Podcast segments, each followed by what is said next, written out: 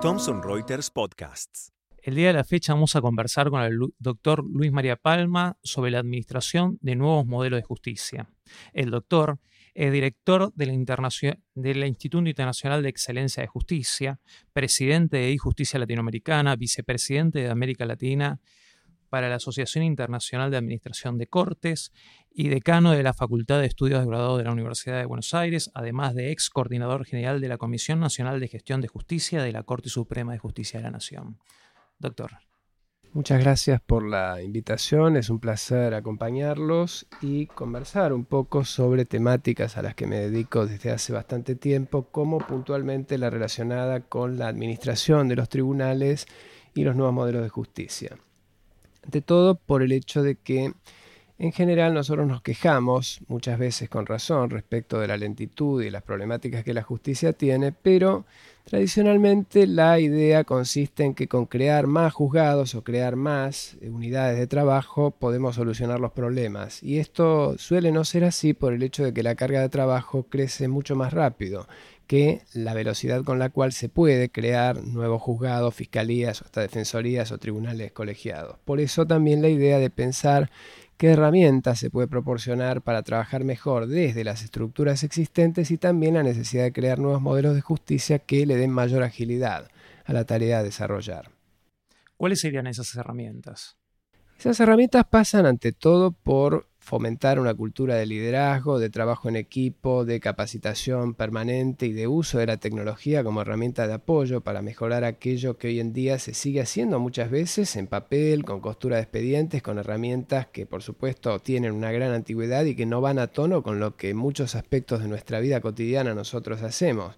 Si nosotros necesitamos comunicarnos con alguien, hoy en día utilizamos a veces herramientas como WhatsApp. Sin embargo, si las comunicaciones tienen que ser a través de los medios tradicionales, como funcionan los tribunales, sabemos que esto no es así. Por supuesto que ese es tiempo que no se recupera. De ahí que tenga que tener mayor cabida el uso de este tipo de herramientas para el cambio. Esto a veces se puede hacer a través de la capacitación del personal que está trabajando en las estructuras hoy. Y en otros casos, que es a lo que creo que tenemos que ir más, pensando ya en diseñar modelos de justicia en los cuales haya una mayor organización de las tareas, separando todo lo que es jurisdiccional de lo que es administrativo. Es decir, poder facilitar que el juez se concentre en la tarea de hacer justicia sin tener que perder tiempo en tareas de apoyo, tareas administrativas, como a veces, por ejemplo, pueden serlo conseguir insumos para trabajar, conseguir mobiliario, tener personal, tener a veces que entrenar al personal para que cumpla este tipo de tareas, todo lo cual le quita a veces hasta dos terceras partes del tiempo de trabajo que debería de otra manera destinar a aquello que la Constitución dice que tiene que hacer, que es justamente dar justicia. ¿Y qué rol cumplirían los justiciables dentro de estas mejoras que usted está hablando? Un rol muy importante porque hay que prestar atención fundamentalmente al usuario del servicio respecto de cómo se puede prestar un servicio de mejor calidad. No todo pasa por creer que alguien tiene determinadas necesidades, sino preguntarle cuáles son esas necesidades. Por eso, tanto la gente, el pueblo en general, como los abogados, son actores fundamentales del cambio de la justicia. Esto no se puede hacer solamente por lo que nosotros desde adentro creamos que se tiene que hacer, ni tan solo tampoco por lo que el poder político crea que se tiene que hacer, que es algo que en general no ha dado resultado, toda vez que el poder político quiso cambiar la justicia sin la participación de los actores de la justicia, esto no funcionó y no es conveniente que se siga insistiendo en esa misma dirección. Esta idea que usted tiene y que nos está desarrollando implica también grandes inversiones, grandes erogaciones en efectivo, ¿no? Puede implicar inicialmente, sobre todo si tenemos que diseñar nuevos modelos, por ejemplo con la actuación de administradores, de personas que no teniendo un perfil jurídico puedan ocuparse de todo lo administrativo para que quien tiene el perfil jurídico, que es el juez y el personal de apoyo, se ocupen de lo suyo, implique por supuesto una inversión inicial tanto en una infraestructura adecuada como en tecnología que lo permita, como en soft que permita cumplir con este tipo de tareas, con menor presencia del papel y mayor digitalización, la grabación digital de audiencias, la digitalización del expediente, herramientas que de a poco se van imponiendo en distintos lugares del mundo y también aquí en la Argentina, como por ejemplo en la provincia de Chubut, por dar un caso pero que son demostrativas de que se puede hacer mucho más, más allá de la inversión inicial, para poder recuperar esto en el futuro. Por un lado, a través de la calidad del servicio, por el otro, porque pensemos en lo que cuesta hoy en día gestionar en papel. el peso del papel, el peso de los expedientes que hacen que los edificios muchas veces amenacen ruina. ¿Qué sería a mediano y largo plazo más eficiente, menos costoso? Seguir contando con el papel o poder contar con herramientas digitales que nos faciliten toda esta tarea y que aparte sea mucho más fácilmente conservable el soporte en que se deja registrado.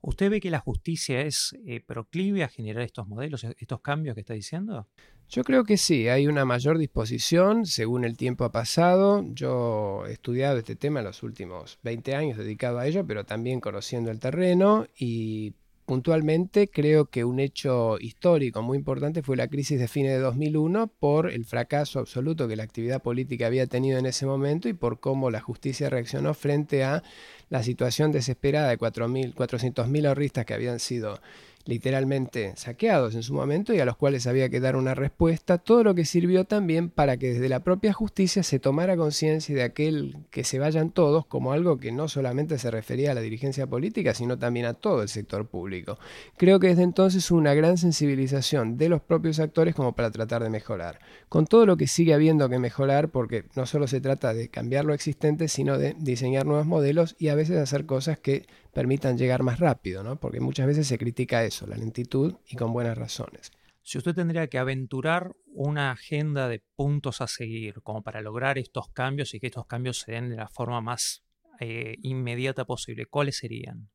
Yo creo que la sensibilización es un punto central. O sea, tener una idea determinada respecto de lo que es bueno para la justicia es bueno en la medida en que conversemos entre todos. En otras palabras, tener una hoja en blanco, ir completando entre todos, quienes trabajan en la justicia, la sociedad civil, los órganos políticos, que por supuesto también tienen que decir algo en este mismo sentido, las instituciones educativas, los abogados, es decir, que haya una representación amplia de la sociedad en todo lo que es la modernización es importante, pero además teniendo en claro que esto solamente puede cambiar si el cambio se produce de adentro hacia afuera. O sea, en la medida en que los actores de la justicia estén, como creo que cada vez más están convencidos de la necesidad de cambiar, esto puede ocurrir. En la medida en que los cambios vengan de afuera hacia adentro, son un fracaso garantizado. Usted planteó eh, la necesidad de la división de la tarea entre lo que es la parte de las tareas administrativas y lo que es la administración de justicia en sí. ¿No ve que hoy por hoy, como están siendo utilizadas las nuevas tecnologías, existe una sumatoria aún más por parte de los juzgados de la carga tanto de la tarea administrativa como de, dar, como de dictar justicia? Sí, porque los cambios basados en la tecnología como algo independiente de la gestión no son la forma de llevar a cabo este tipo de modernización. Uno tiene que pensar en diseñar una herramienta tecnológica a partir de las necesidades que le plantea quien trabaja en la justicia y no tener a alguien que sea experto en tecnología diseñando lo que él o ella cree que sería bueno para la justicia, porque ahí terminamos cayendo prisioneros de una tecnología que no diseñaron para que nosotros tenemos que hacer, teniendo nosotros que adaptarnos a esa misma tecnología, cuando el camino debería ser al revés. Realmente muy esclarecedor, porque justamente en el día de hoy, nosotros atravesando la necesidad de notificaciones electrónicas, expediente digital y toda la discusión que se están dando, la gran pregunta es, a ver, el empleado judicial hasta qué situación, en qué condición se encuentra como para poder dar esa respuesta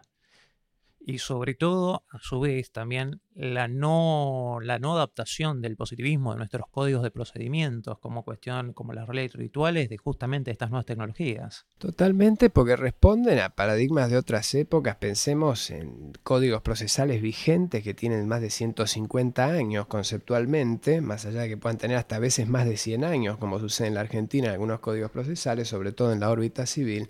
y la necesidad de que se dé cabida a esta nueva realidad que en tantos aspectos de nuestra vida vivimos, una criatura de cuatro años sabe más de tecnología que cualquiera de nosotros hoy en día prácticamente, y que tiene que estar más presente en lo que es la gestión, así como en nuestra vida cotidiana están mucho más presentes esas herramientas tecnológicas. Por eso creo que hay bastante para hacer con códigos procesales más flexibles, menos reglamentaristas, con mayor espacio para la eficiencia, de manera de que